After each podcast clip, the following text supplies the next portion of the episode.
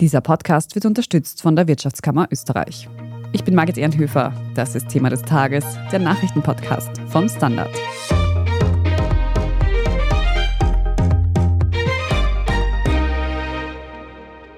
Der ukrainische Präsident Volodymyr Zelensky ist heute in Washington zu Gast. Die Reise wurde bisher geheim gehalten und ist der erste Auslandsbesuch Zelenskys seit Beginn des russischen Angriffskrieges. Wir sprechen heute darüber, ob der Besuch eine reine PR-Aktion ist oder ob das NATO-Land USA bald weitere Militärhilfen für den Krieg gegen Russland bereitstellen wird. Und wir fragen nach, wie die Lage in der Ukraine nach zehn Monaten im Krieg aussieht und ob die BewohnerInnen zumindest über Weihnachten mit etwas Ruhe in dieser turbulenten Zeit rechnen können. Fabian Sommerwiller aus der Standard Außenpolitik. Heute Morgen gab es ja überraschend Nachricht über eine bis jetzt geheim gehaltene Auslandsreise des ukrainischen Präsidenten Volodymyr Zelensky nach Washington. Wieso findet denn dieser Besuch gerade jetzt statt, so knapp noch vor Weihnachten? Ja, genau. Also mit Weihnachten per se hat es, glaube ich, eben nichts zu tun, sondern es ist einfach ein bisschen um diesen symbolischen Tag herum, der 300. Tag des Krieges, der am Dienstag stattgefunden hat. Es hat aber auch mit der Budgetsituation in den USA zu tun. Also der Kongress muss in den kommenden Tagen noch ein milliardenschweres Paket genehmigen, vor allem auch für das Verteidigungsministerium, weil das im Gegensatz zu den Vorschlägen von ein paar Monaten nochmal nach oben korrigiert wurde, quasi einerseits wegen Inflation, aber andererseits eben auch, weil man der Ukraine ein bisschen mehr zur Verfügung stellen will. Also da ist die Rede von knapp zwei Milliarden Dollar, die man wieder zusätzlich Militärhilfe geben will. Aber insgesamt wird das ganze Paket für die Ukraine im Jahr 2023 knapp 45 Milliarden US-Dollar ausmachen.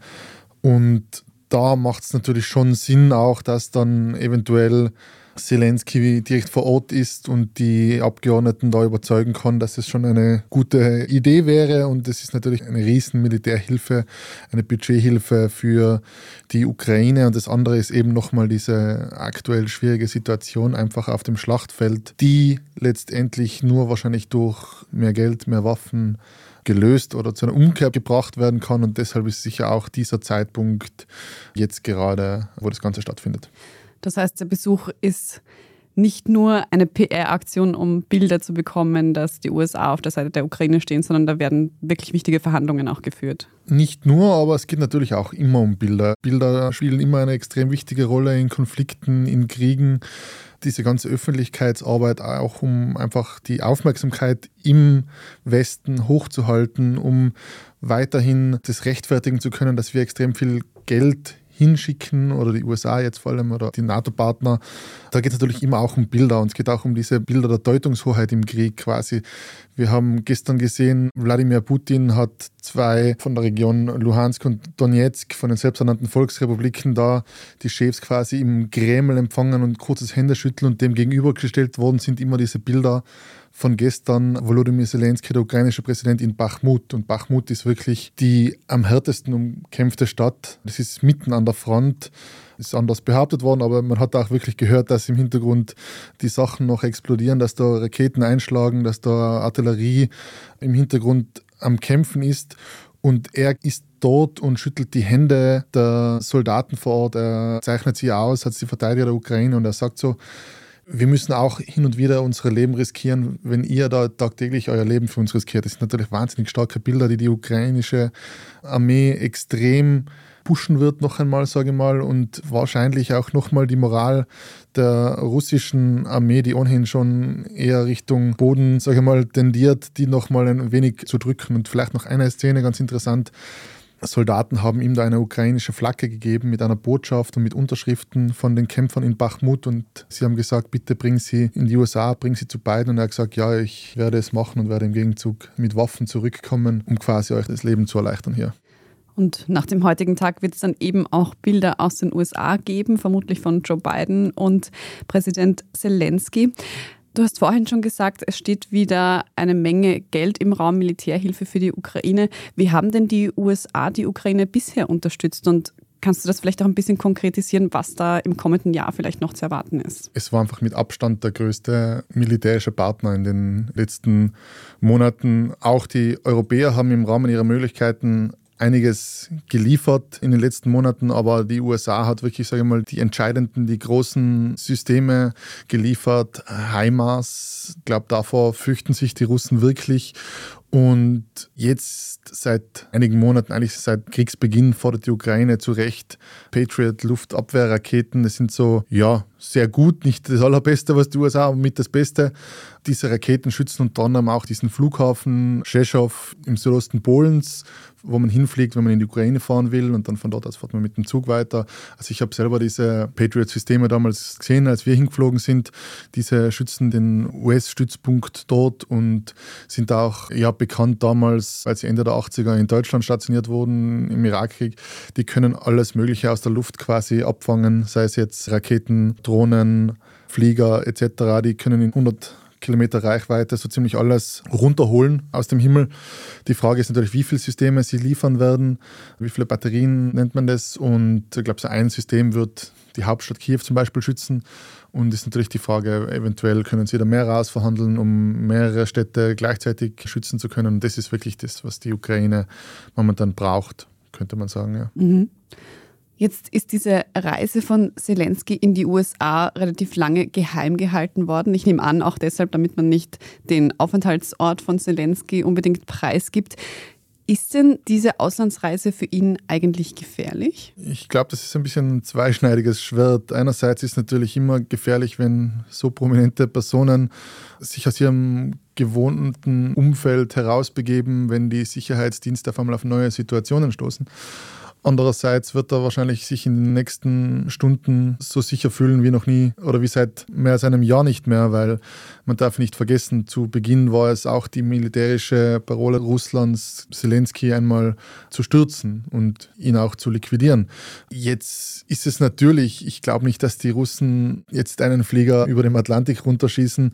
Es gibt auch einige Spekulationen, ob es jetzt eine US-Maschine ist, mit der er fliegt die natürlich rundherum von den besten Kampfjets etc. begleitet werden wird. Also da wird jetzt nichts passieren und auch in den USA werden sie alles Mögliche tun, um den ukrainischen Präsidenten so gut es geht natürlich zu schützen. Also ich glaube jetzt nicht, dass ihm da was passiert und zurück zu Bachmut, das war sicher die viel gefährlichere Reise für ihn direkt an die Front, weil da, da ist wahrscheinlich irgendwie mit einem Gefährt angereist und sind alles legitime Ziele in dieser Gegend für die russische Armee und da hätte es eher sein können, dass ihm da was zustoßt, als jetzt auf dieser Reise, würde ich vermuten. Mhm. Und wenn man sich das umgekehrt anschaut, wenn der Präsident außerhalb des Landes ist, ist es dann für die Ukraine strategisch irgendwie schlechter? Kurzfristig überhaupt nicht. Also wenn jetzt mittel- oder langfristig und er wäre einfach nicht da und er wäre nur im Exil, dann wäre das natürlich einerseits einfach so moralisch schwierig. Es war ja auch wir erinnern uns an die ersten paar Stunden, Tage des Krieges, diese berühmte Videobotschaft von Volodymyr Zelensky vor dem Präsidentenpalast in Kiew, nicht in irgendeinem Keller, sondern oben auf der Straße, wo er mit einigen Kommandanten und Befehlshabern ein Video aufgenommen hat und gesagt hat, ich brauche keinen Geleitschutz aus Kiew heraus, ich brauche Waffen, um mein Land zu verteidigen. Also mittel- und langfristig wäre es ein Problem, für kurzfristig überhaupt nicht. Es gibt Befehlsketten, Kommandoketten, die wissen, was zu tun ist. Er ist erreichbar. Wenn es irgendeinen Befehl auszuführen gibt, überhaupt kein Problem. Wir machen jetzt eine kurze Werbepause und sprechen dann noch darüber, wie es denn den UkrainerInnen nach knapp 300 Tagen im Krieg mittlerweile geht. Wir sind gleich zurück. Good morning from New York. Marhaba min Abu Dhabi. Ni hao aus Shanghai. Konnichiwa. Jumbo aus Kenia. Shalom aus Tel Aviv. Und hallo aus Wien beim Podcast Austria ist überall. Mein Name ist Christoph Hahn. Begleiten Sie mich auf akustische Geschäftsreise und erfahren wir gemeinsam, warum in Kenia von einem Meeting gebetet wird, was es mit dem 4G-Empfang in der arabischen Wüste auf sich hat und vieles mehr. Kommen Sie mit, Austria ist überall überall, wo es Podcasts gibt. Fabian, fast zehn Monate, beziehungsweise du hast es vorhin schon gesagt, 300 Tage ist es bereits her, dass die russische Invasion in der Ukraine begonnen hat. Seither herrscht in dem Land Krieg. Wie würdest du denn die aktuelle Lage beschreiben? Aktuell ist es sehr schwierig. Viele sprechen aktuell von einem Abnützungskrieg, also es geht wenig hin und her, sage ich mal, der Frontverlauf.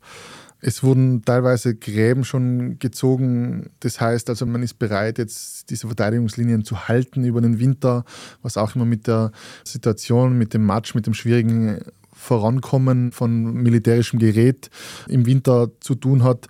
Gleichzeitig sterben natürlich täglich Dutzende bis Hunderte Menschen an der Front. Wir sind knapp eineinhalbtausend Kilometern Frontverlauf, die wir da haben. Vor allem im Osten wird wirklich extrem blutig gekämpft, jeden Tag. Wir haben heute gehört, dass die Russen jetzt in die Stadt Bachmut teils eingedrungen sein sollen. Eben besonders spektakulär, wenn man sich in Erinnerung ruft, dass am Dienstag Wladimir Zelensky noch in dieser Stadt gewesen sein soll. Also er war es nur Frage, zu welchem Zeitpunkt dieses Treffen stattgefunden hat. Es ist extrem schwierig. Im Süden ist, wie wir vor einigen Wochen schon geschrieben haben, wird der Dnieper, der Fluss, zu dieser Art Winterfront.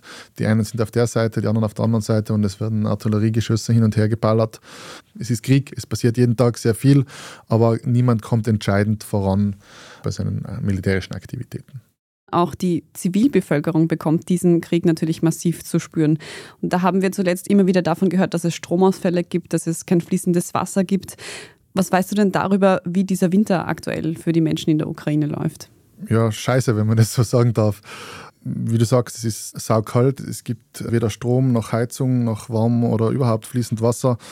Was will man da noch sagen? Es ist unglaublich, wenn man die Videos sieht, wie schnell alles wieder aufgebaut wird, wie schnell alles wieder zurück angeschlossen wird.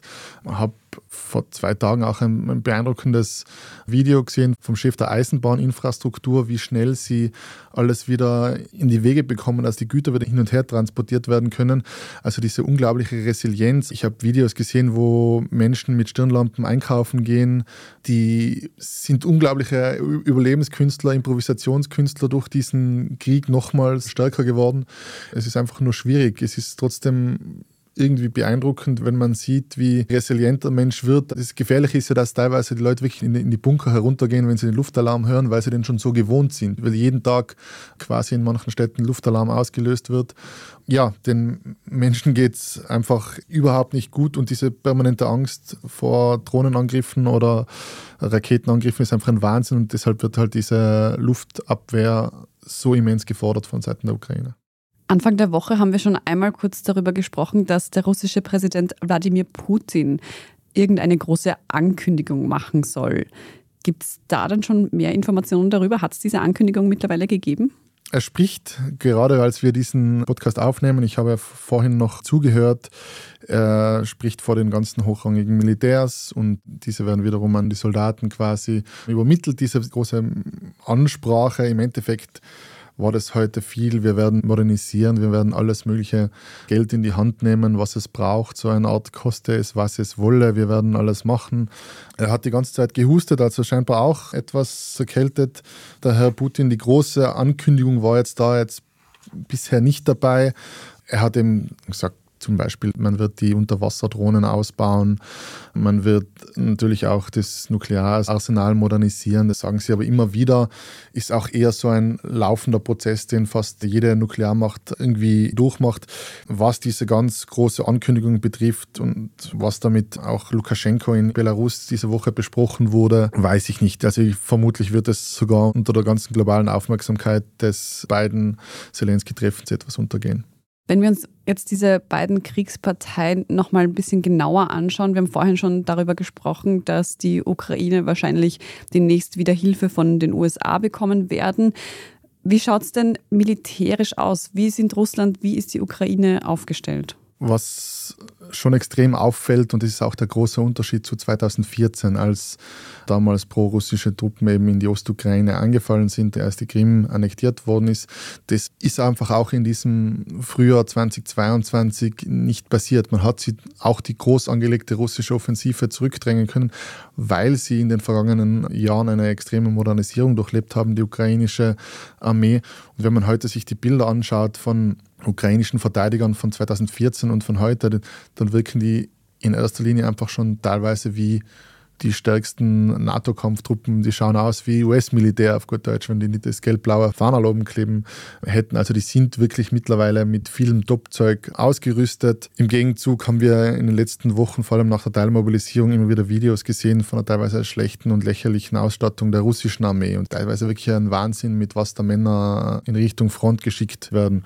Gleichzeitig hat natürlich Wenn man sich das Arsenal anschaut der russischen Armee, dann ist es extrem hoch, wobei natürlich es immer wieder Spekulationen gibt, dass so langsam die Munition ausgehen könnte, aber da ist schon immer noch wahnsinnig viel da. Also bestimmte Raketentypen, da leeren sich die Depots im Allgemeinen ein wenig, aber es gibt ja noch andere Raketentypen als irgendwas, was sie reinfahren könnten. Da haben sie schon noch recht große Reserven. Trotzdem schaut man sich so ein wenig um. Wir haben das mit dem Iran, mit den Drohnen gehört, aber auch mit Nordkorea soll es immer wieder so Gespräche geben. Die Frage ist, wer liefert den Russen wirklich noch was und wirklich was Entscheidendes?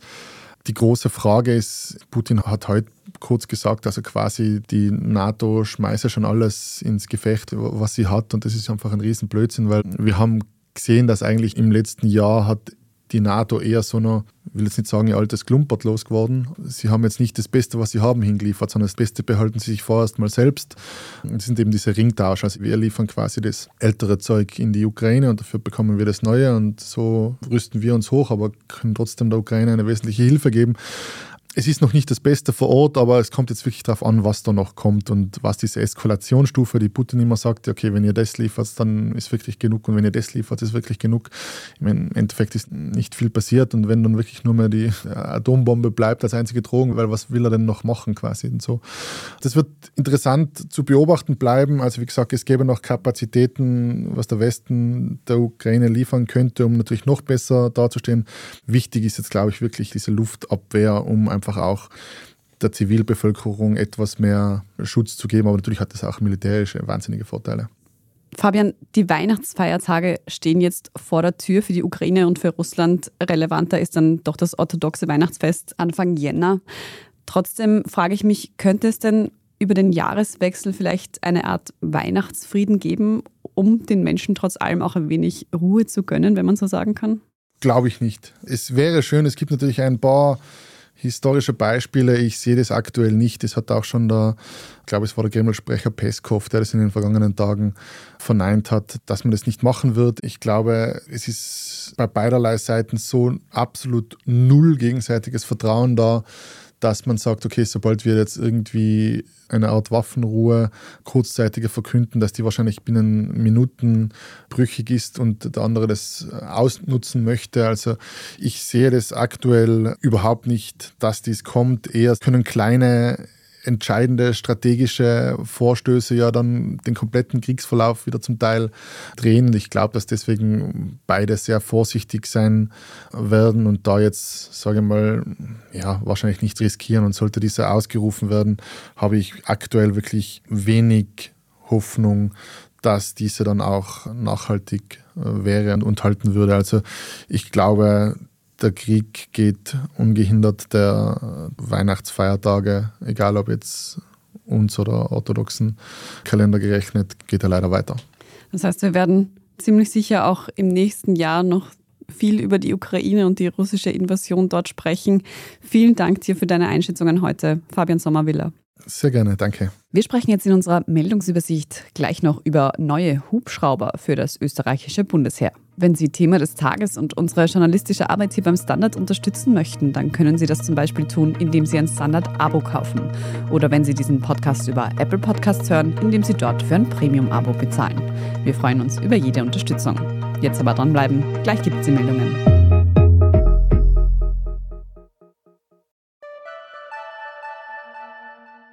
Good morning from New York. Maraba min Abu Dhabi. Ni hao aus Shanghai. Konnichiwa. Jambo aus Kenia. Shalom aus Tel Aviv. Und hallo aus Wien beim Podcast Austria ist überall. Mein Name ist Christoph Hahn.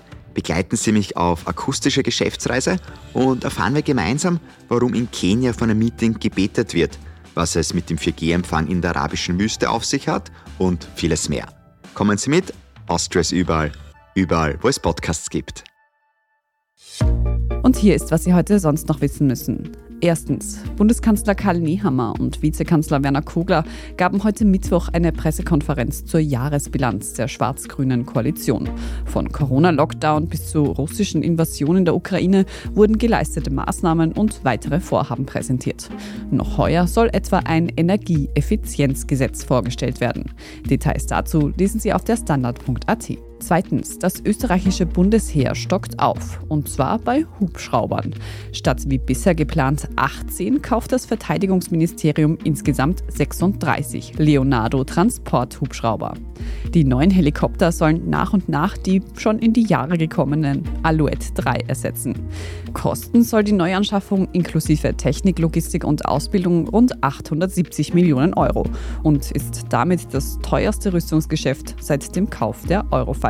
Und drittens, manchen ist es vielleicht schon aufgefallen, manche haben sich vielleicht schon darüber geärgert. Die Verschlüsse der Milchpackungen im Supermarkt haben sich geändert. Und zwar so, dass die Deckel auf der Packung fixiert sind.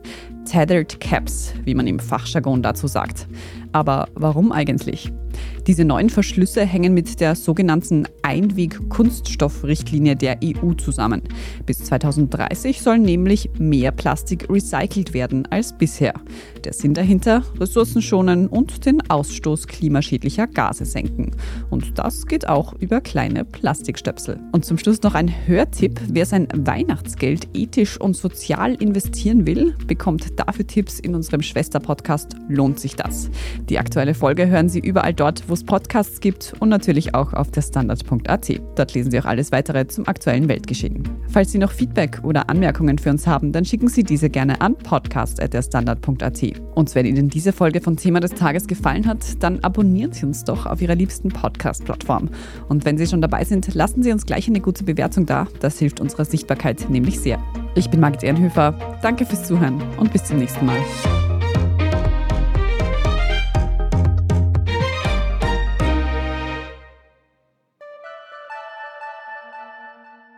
Good morning from New York. Marhaba min Abu Dhabi. Ni hao aus Shanghai. Konnichiwa. Jumbo aus Kenia. Shalom aus Tel Aviv. Und hallo aus Wien beim Podcast Austria ist überall. Mein Name ist Christoph Hahn.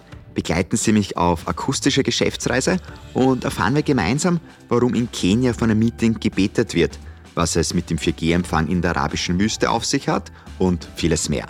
Kommen Sie mit, Austria ist überall, überall, wo es Podcasts gibt. Frisst die Inflation mein Erspartes auf? Soll ich mein Geld in Aktien stecken? Und wie funktionieren eigentlich Kryptowährungen? Im neuen Standard-Podcast Lohnt sich das? sprechen wir über alles rund ums Thema Geld und Geldanlage. Wie man in Aktien investiert und was genau hinter einem NFT steckt. Im Gespräch mit ExpertInnen gehen wir jede Woche diesen und vielen weiteren Fragen auf den Grund. Lohnt sich das? Der Standard-Podcast über Geld findet ihr auf der Standard.at und überall, wo es Podcasts gibt.